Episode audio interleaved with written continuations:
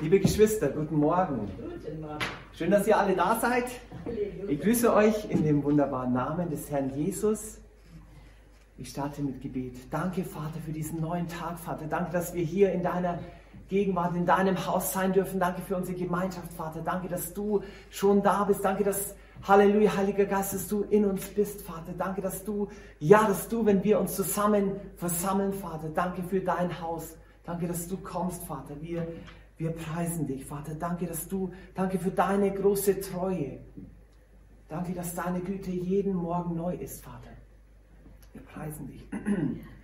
Danke für unsere Leiterschaft, Vater, die uns den Weg des Gebetes vorangeht, Vater. Danke, dass dieser Weg des Gebets schon so gut ausgetreten ist, dass wir ihn einfacher nachgehen können. Vater, danke für das Frühgebet.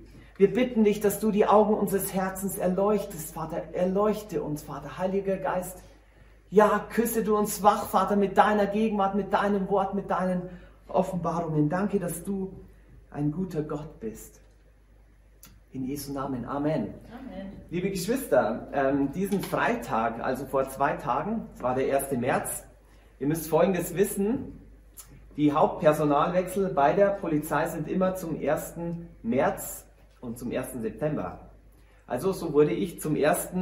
März im Jahre 2000 von der 4. Bereitschaftspolizeiabteilung Nürnberg nach vollbrachter Ausbildung zur ersten Polizeiabteilung nach München in die Rosenheimer Straße 130 versetzt. Das heißt jetzt zum 1. März, ich darf seit 24 Jahren in München sein. Das ist mehr als die Hälfte meines Lebens.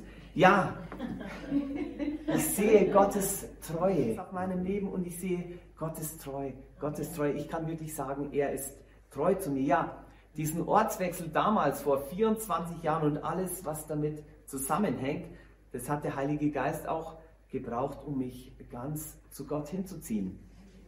Ich ging damals auch durch persönliche Krisenzeiten, so dass es, dass ich nach einem halben Jahr später, also am, am letzten August im Jahre 2000, nach meiner Versetzung nach München, ich kam einfach zu dem Entschluss, dass das Leben ohne Gott, es ist total sinnlos. Man arbeitet, man versucht ähm, damals, ja, ich Kunstpark Ost, alles mögliche, Disco, aber irgendwie habe ich gemerkt, wow, wenn das alles ist, dann ist es komplett sinnlos, mein Leben.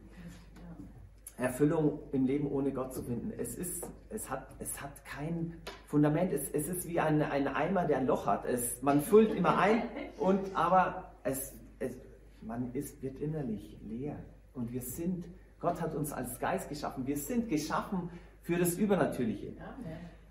Ja, ich, ich erzähle kurz weiter mit Banden. Der Liebe hat Gott uns zu, und, zu ihm hingezogen, wo wir ihn noch nicht kannten. Ja, er hatte sogar schon einen Plan mit uns, bevor er uns im Mutterleib formte.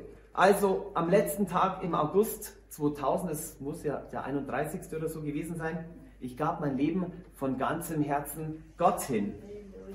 Ich wusste in meinem Innern, dass er den besten Plan für, für mein Leben hat und ich, ich, ich wusste, ich kann nicht ohne Gott leben. Ich muss dazu sagen, ich, ich, ähm, ich wusste bereits, was es hieß, mit Gott zu leben. Ich hatte bereits als Kind auf einer Jugendfreizeit die Erfahrung gemacht, dass man wiedergeboren werden kann. Als Jugendlicher hatte ich keinen Kontakt zu wiedergeborenen Christen. Ja, sodass ich auch äh, versuchte, wie gesagt, meinen Lebensdurst an den verschmutzten Quellen der Welt zu stillen. Also Rauchen, Alkohol, Feste, Disco. Gott hat mich bewahrt. Er hatte, glaube ich, auch in dieser Zeit definitiv auch seine Hand auf meinem Leben.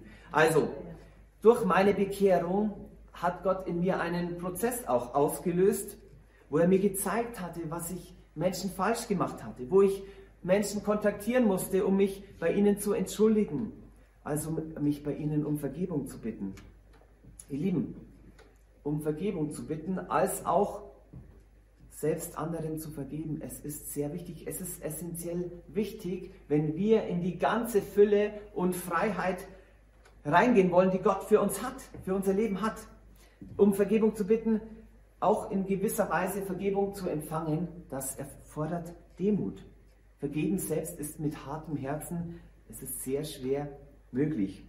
Ja, wir brauchen ein weiches Herz, um vergeben zu können. Gottes Liebe befähigt uns zu vergeben. Wir schlagen jetzt mal die Bibel auf. Matthäus Evangelium Kapitel 18. Da geht es um Jesus und Petrus. Jesus erzählt ein gleiches ab Vers 21. Ihr könnt es mit mir aufschlagen. Matthäus Evangelium 18 ab Vers 21. Genau. Ich fange mal an zu lesen. Vers 21. Dann trat Petrus zu ihm und sprach, Herr, wie oft soll ich meinem Bruder, der gegen mich gesündigt hat, vergeben? Bis siebenmal? Jesus spricht zu ihm. Ich sage dir nicht siebenmal, sondern siebzigmal siebenmal. Deswegen ist es mit dem Reich der Himmel wie mit einem König, der mit seinen Knechten abrechnen wollte. Als er anfing abzurechnen, wurde einer zu ihm gebracht, der zehntausend Talente schuldete. Da er aber nicht zahlen konnte, befahl der Herr, ihn und seine Frau und die Kinder und alles, was er hatte, zu verkaufen und damit zu bezahlen. Der Knecht nun fiel nieder, bat ihn kniefällig und sprach, Herr, habe Geduld mit mir und ich will dir alles bezahlen. Der Herr jenes Knechtes aber wurde innerlich bewegt, gab ihn los und er ließ ihm das Darlehen. Jener Knecht aber ging hinaus und fand einen seiner Mitknechte, der ihm hundert Denare schuldig war. Und er ergriff und würgte ihn und sprach, bezahle, wenn du etwas schuldig bist. Sein Mitknecht nun fiel nieder und bat ihn und sprach, habe Geduld mit mir, ich will's dir bezahlen. Er aber wollte nicht, sondern ging hin und warf ihn ins Gefängnis, bis er die Schuld bezahlt habe. Als aber seine Mitknechte sahen, was geschehen war, wurden sie sehr betrübt und gingen und berichteten ihrem Herrn alles, was geschehen war.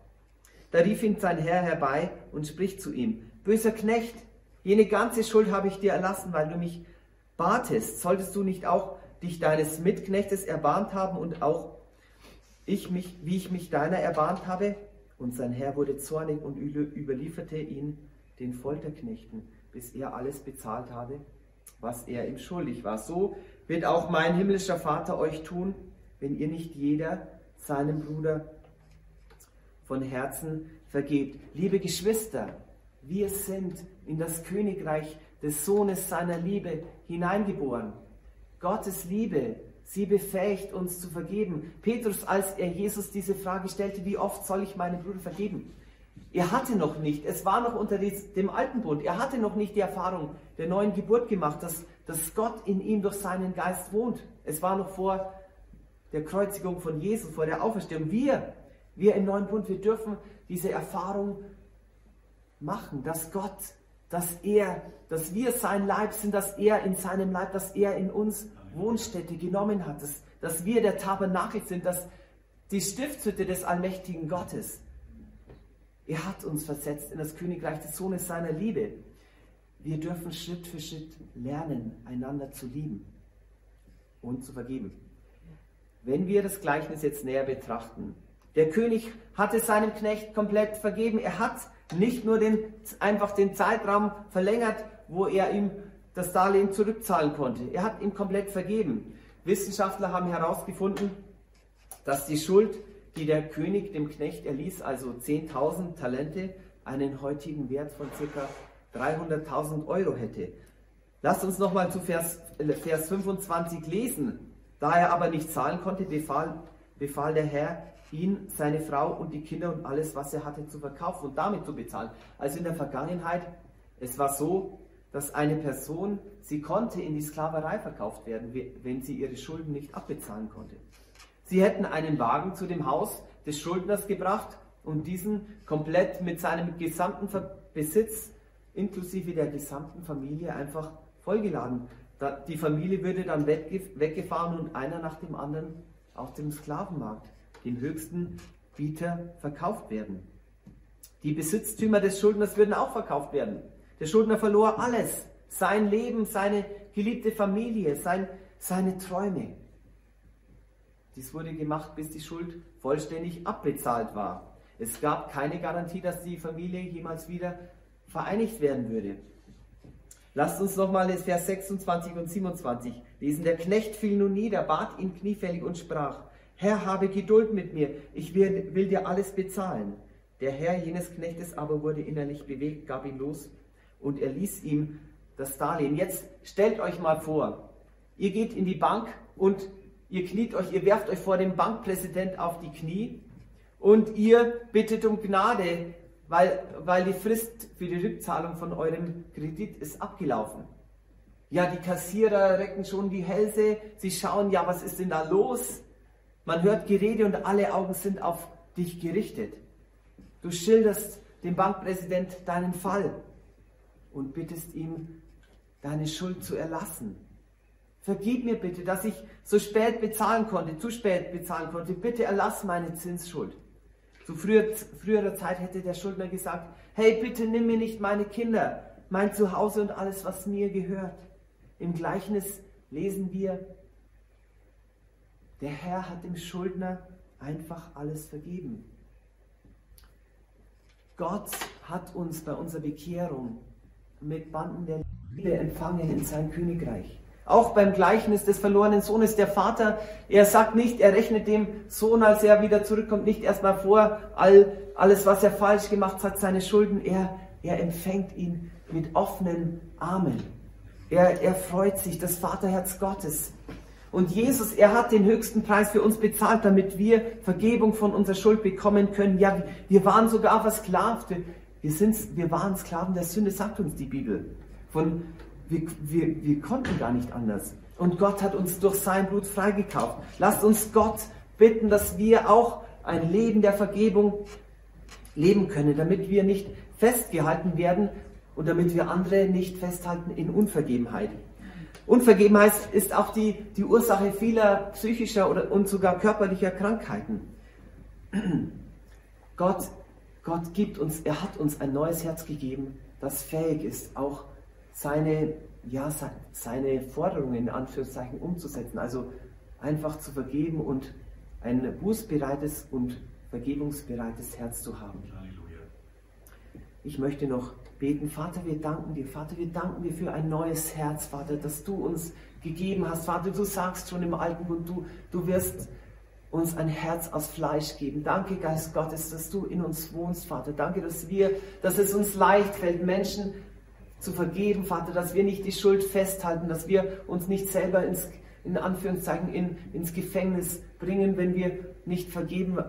Lass uns einfach frei sein, Vater, dass wir vergeben können, dass wir andere Menschen loslassen können, dass wir, dass wir auch bereit sind, selber um Vergebung zu bitten. Ich danke dir, dass du uns dazu befähigst. Im Namen Jesus. Amen. Amen.